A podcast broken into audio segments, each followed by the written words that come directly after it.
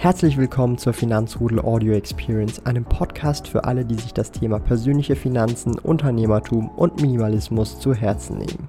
Hier lernst du wertvolle Tipps und Erfahrungen, die du in deinem Leben praktisch anwenden kannst. Mein Name ist Thomas Brandon Kovac, auch bekannt als Thomas der Sparkojute. Ich bin Unternehmer und führe den größten Schweizer Finanz-YouTube-Kanal und Finanzblog sparkojute.ch.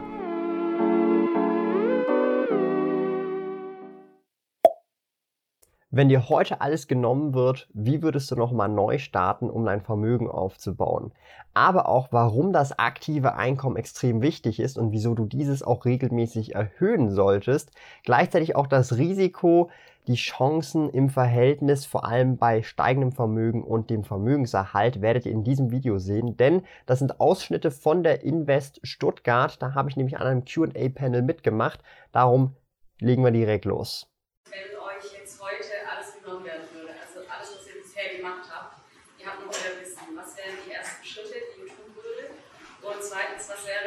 Staat, sagen wir mal so 400.000 zum Beispiel gegeben werden dann was würdet ihr tun? Also wenn ich erstmal. Also was machst du ohne nichts, Geld also vor allem? Die Frage, also wenn man nichts mehr hat, kein Vermögen mehr, aber das Wissen hast du noch und du musst neu starten. Also ich würde erstmal grundsätzlich, egal welchen Job suchen, den ich möglichst schnell bekomme, vielleicht auch einen Job, in der ich die Ausbildung hatte, um Geld zu verdienen. Startkapital. Da natürlich akribisch sparen, Idealfall 50% Sparquote, vielleicht auch mehr, weil es geht darum, ich brauche Startkapital. Und dann nebenbei, während ich dieses Startkapital aufbaue, bereits ähm, nebenbei dann wieder anfangen, ein Business aufzuziehen. Ja, da wo ich gerade drauf Bock habe. Vielleicht ist ja nochmal das Gleiche, vielleicht aber auch in einem anderen Bereich. Und dann in ein, zwei, drei Jahren, wenn genug Kapital da ist, dann das Vollzeit machen und halt weiter fortfahren. Eigentlich genauso wie ich es vorher gemacht habe. Ähm, wenn ich 400.000 jetzt sofort hätte, aber nichts anderes mehr, also nur Cash, äh, ich würde tatsächlich direkt ein oder zwei Leute einstellen und dann direkt mit dem Business loslegen. Und dann später, wenn es wieder gut läuft, anfangen, dann in Aktien zu investieren. Das ist halt immer wieder so der Punkt. Ähm, ich bin halt noch jung, ja, also wenn ich jetzt älter wäre, würde es anders ausschauen. Aber der Punkt ist halt so, das aktive Einkommen wird so unterschätzt. Es ist aber, sag mal, der Turbo-Boost eigentlich wirklich für den Vermögensaufbau, ja. Weil du hast den Zinseszins, das ist schön und gut, aber wenn du mit 10.000 oder von mir aus auch mit 100.000 der Zinseszins dann startet oder du vielleicht aber schon eine Million hast, der Zinseszins ist prozentual immer derselbe, aber der Endbetrag ist dann halt statt einer Million dann 10 Millionen übertrieben gesagt oder sogar noch mehr. Ja, also das aktive Einkommen ist meiner Meinung nach, je jünger man ist, eigentlich eines der wichtigsten Dinge, dieses aufzubauen. Im Idealfall allerdings natürlich in einem Bereich, den man gerne hat. Weil dann brennt man auch dafür, man geht auch immer die Extrameile, man gibt Vollgas, ob es jetzt der Job ist, die Selbstständigkeit, das Business. Also ich will jetzt da nicht ich bin halt mehr in der selbstständigen Schiene. Aber ich kenne super viele Leute, der Richie zum Beispiel, der auch von der Börse Stuttgart, der liebt seinen Job und der ist Feuer und Flamme und hat sich da auch hochgearbeitet, ja. Also das ist wirklich, ich glaube, das ist so eine Kombination, wenn man wirklich für was brennt, kann man auch tatsächlich, wenn man das bisschen smart anstellt, auch gut damit verdienen, ja. Genau, so würde ich das machen. Und auch da wieder Risikoprofil. Bist du eher risikoorientiert dann oder sicherheitsorientiert? Weil Natürlich geht man damit ja gewisse Risiken ein. Also du könntest, mich, wenn alles schief geht, das Geld verlieren. Aber für mich ist es immer, ähm, also der Risiko ist vielleicht, aber es ist immer die, diese Chancen. Was sind meine ja. Chancen? Also wenn ich jetzt das Geld, die 400.000 nehme und ich stecke das jetzt alles in ETFs oder in Aktien, okay, was mache ich? Meine 7%, 8%, vielleicht 10%, 11% pro Jahr? Okay, das Risiko ist dafür aber wesentlich niedriger. Mhm. Ja, aber das heißt auch, ich kann mit diesen 400.000 nicht damit rechnen, dass ich in fünf Jahren damit Millionär bin wahrscheinlich oder Multimillionär. Unwahrscheinlich. Und wenn du aber deutlich vermögender werden möchtest, dann musst du auch mehr Risiko eingehen, aber dafür sind die Chancen viel höher gegen oben.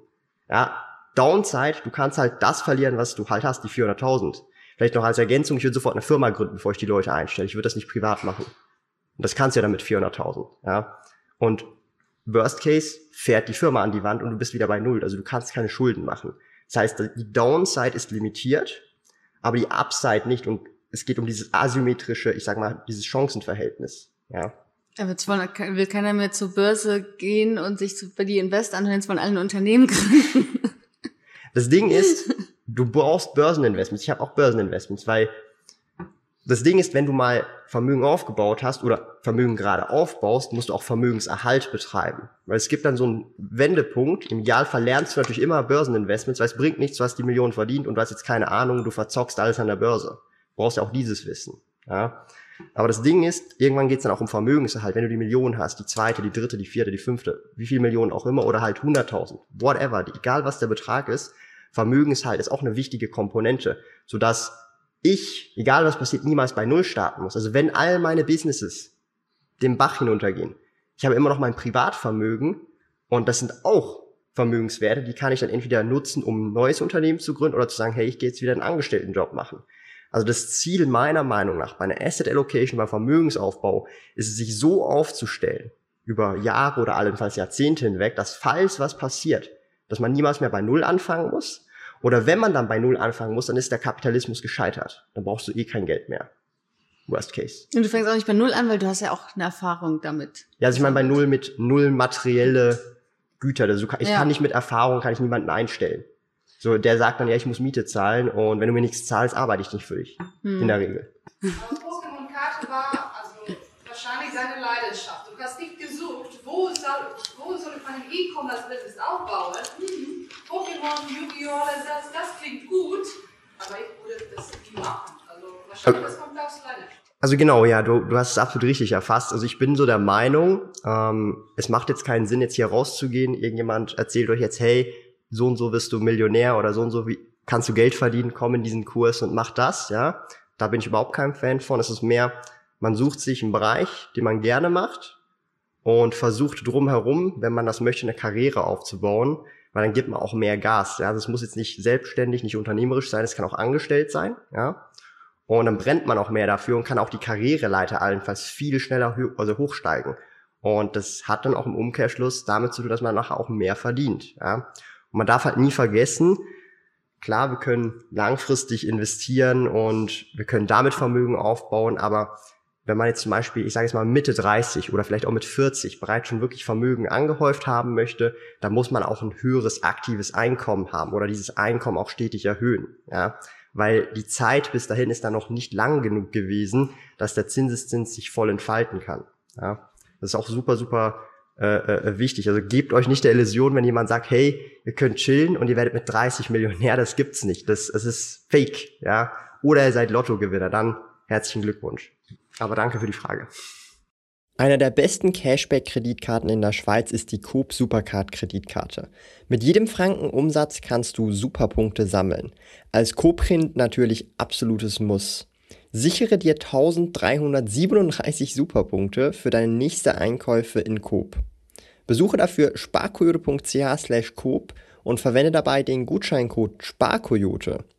Gilt nur für in der Schweiz wohnhafte Personen. Alle relevanten Links und Informationen findest du in den Podcast Show Notes.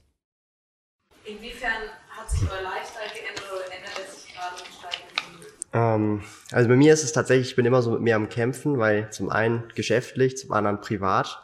Ich muss ehrlicherweise zugeben, so geschäftlich, da merkt man halt schon, da ist, muss einfach immer das Beste sein, beste Arbeitsgeräte, bestes Office, bester Tisch und so weiter, damit es alles gut läuft, ja, damit ich dort arbeiten kann, effizient sein kann. Da ist jede, ich sag mal, gesparte Minute, weil es effizienter geht, ist halt tatsächlich Geld wert. Ähm, und da kann man halt sagen, okay, da wären es bessere Computer, bessere Macs oder wenn man sagt, okay, wir brauchen einen zweiten Computer, wird sofort auch nochmal ein neuer Mac gekauft. Ja, also Lifestyle-Inflation geschäftlich zumindest, aber ist ja auch ein Investment letztendlich. Privat ist es eher so, vor allem jetzt bei Dingen im Fernseher oder so, solange der läuft, läuft er. Ja? Das heißt, mein Fernseher ist auch sieben Jahre alt, ist nur Full HD, ich habe keinen 4K-Fernseher. Aber es gibt dann Dinge, die gönnt man sich dann schon. Also zum Beispiel, wenn wir einkaufen gehen, alles was mit Essen zu tun hat, also alles was mit Dingen konsumieren zu tun hat, die nachher weg sind. Ja, also sprich, die kannst du nachher, die, oder die kannst du nicht anfassen, weil es ein Erlebnis ist. Da gucken wir gar nicht mehr aufs Geld. Das ist dann, kostet so viel, okay, egal aber es muss immer noch im Rahmen sein, sprich, am Ende muss immer noch genug Geld übrig sein zum Investieren. Also das heißt, bei mir ist es so, ich investiere zuerst Geld und alles, was übrig bleibt, kann ich ausgeben oder nicht. Und manchmal ist es weg am Ende des Monats, manchmal nicht, aber ich investiere immer zuerst. Und da ist es tatsächlich so mit der Zeit, wenn man mehr Vermögen hat, mehr verdient, ich finde, da kann man kontrolliert schon eine Lifestyle-Inflation machen. Weil was bringt's mir, wenn ich mit, keine Ahnung, 25 oder mit 30 oder mit 35, ich habe vielleicht dann schon Kinder, wie ein Student lebe. Möchte ich persönlich nicht, wahrscheinlich meine Kinder nicht, meine zukünftige Frau wahrscheinlich auch nicht. Wir wollen nicht wie Stud alles zu seiner Zeit, finde ich. Und ja, ich habe auch wie mal ein Student gelebt sozusagen, ja. Aber ich denke, das kann man nach und nach, wenn man das vernünftig macht, kann man auch seinen Lifestyle erhöhen und da ist nichts Verkehrtes dran, nichts Verwerfliches dran, sondern eigentlich, glaube ich, völlig menschlich und normal. Ja. Also erst investieren, dann Geld ausgeben, genau. daran sind wir uns, glaube ich, einig. ja. Ich hätte zu der 80-Stunden-Woche noch mal kurz eine mhm. Frage. Also würdest du sagen, du investierst trotzdem auch ab und zu in dich selber, also in deine Gesundheit, dass du mhm. sagst, ich habe genug Pausen, ich habe genug Breaks, ich habe meine ein, zwei Urlaube im Jahr, wo ich dann auch noch mal quasi relaxen mhm. kann und Mhm. Also ist jetzt Spezialfall natürlich wegen Corona gewesen jetzt auch. Ja, so man konnte nicht reisen, wollte teilweise nicht und es ging einfach nicht. Es ist meine erste jetzt größere Reise jetzt seit eigentlich über zwei Jahren und die ist ja teilweise ist auch schon geschäftlich im Prinzip, aber ähm, absolut. Also ich habe, also ich schlafe immer acht Stunden mindestens. Das ist so für mich ein heiliges Gut. Das nimmt mir niemand, egal wie was. Die acht Stunden auch heute acht Stunden ich, ich habe gerade angefangen zu rechnen, ob das hinkommt. Doch, doch ich bin um elf Uhr, ja? bin ich ja schon weg. Okay. Nur der Richie ist noch geblieben mit seinen, äh, mit seinen Jägermeistern. ähm, nee, also ich, ich nehme ja die acht Stunden, nehme ich mir nicht. Das ist wichtig, der Schlaf, weil sonst bist du nicht effizient, weil es bringt dir nichts, 80 Stunden zu arbeiten, du bist ineffizient. Ja, das bringt einfach nichts. Und ich mache auch meine Morgenroutinen, da mache ich dann Sport. Ich lese jeden Tag 40 Buchseiten. Ich unternehme auch immer wieder was mit natürlich Familie, Freundin, Freunde und natürlich ist es Zeit, man muss es planen und man muss auch fairerweise sagen, ich mache manchmal einen Tag, meistens nur einen Tag Wochenende. Das heißt, es verteilt sich dann auch über mehr Tage, es ist nicht eine Fünf-Tage-Woche natürlich. Aber ja, es braucht schon so eine Balance und die muss jeder für sich finden und natürlich, ich werde auch mal vielleicht eben reduzieren oder gucken, also jetzt mit Effizienz Leute einstellen, dann muss man die frei gewonnene Zeit ja nicht nochmal ins Geschäft reinvestieren, sondern kann die ja dann auch wieder für Freizeit ich sage jetzt mal, äh, wieder zurückbehalten und investiert sie nicht sofort wieder in Arbeit sozusagen. Weil man hat jetzt ja jemanden eingestellt, das sollte jetzt ja noch effizienter gehen, weil der arbeitet 42 Stunden pro Woche eigentlich dann auch fürs Business. Also das ist schon so, man muss aufpassen. Weil, also auch wenn es Spaß macht, Burnout kann man halt trotzdem bekommen.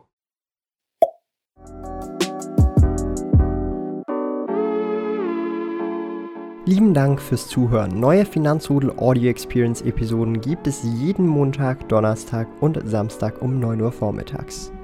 Trete außerdem dem exklusiven Finanzrudel Community Club bei finanzrudel.ch/club und tausche dich mit tausenden Gleichgesinnten im Finanzrudel aus. Mehr über mich und meine Reise erfährst du auf meinem Blog www.sparkoyote.ch.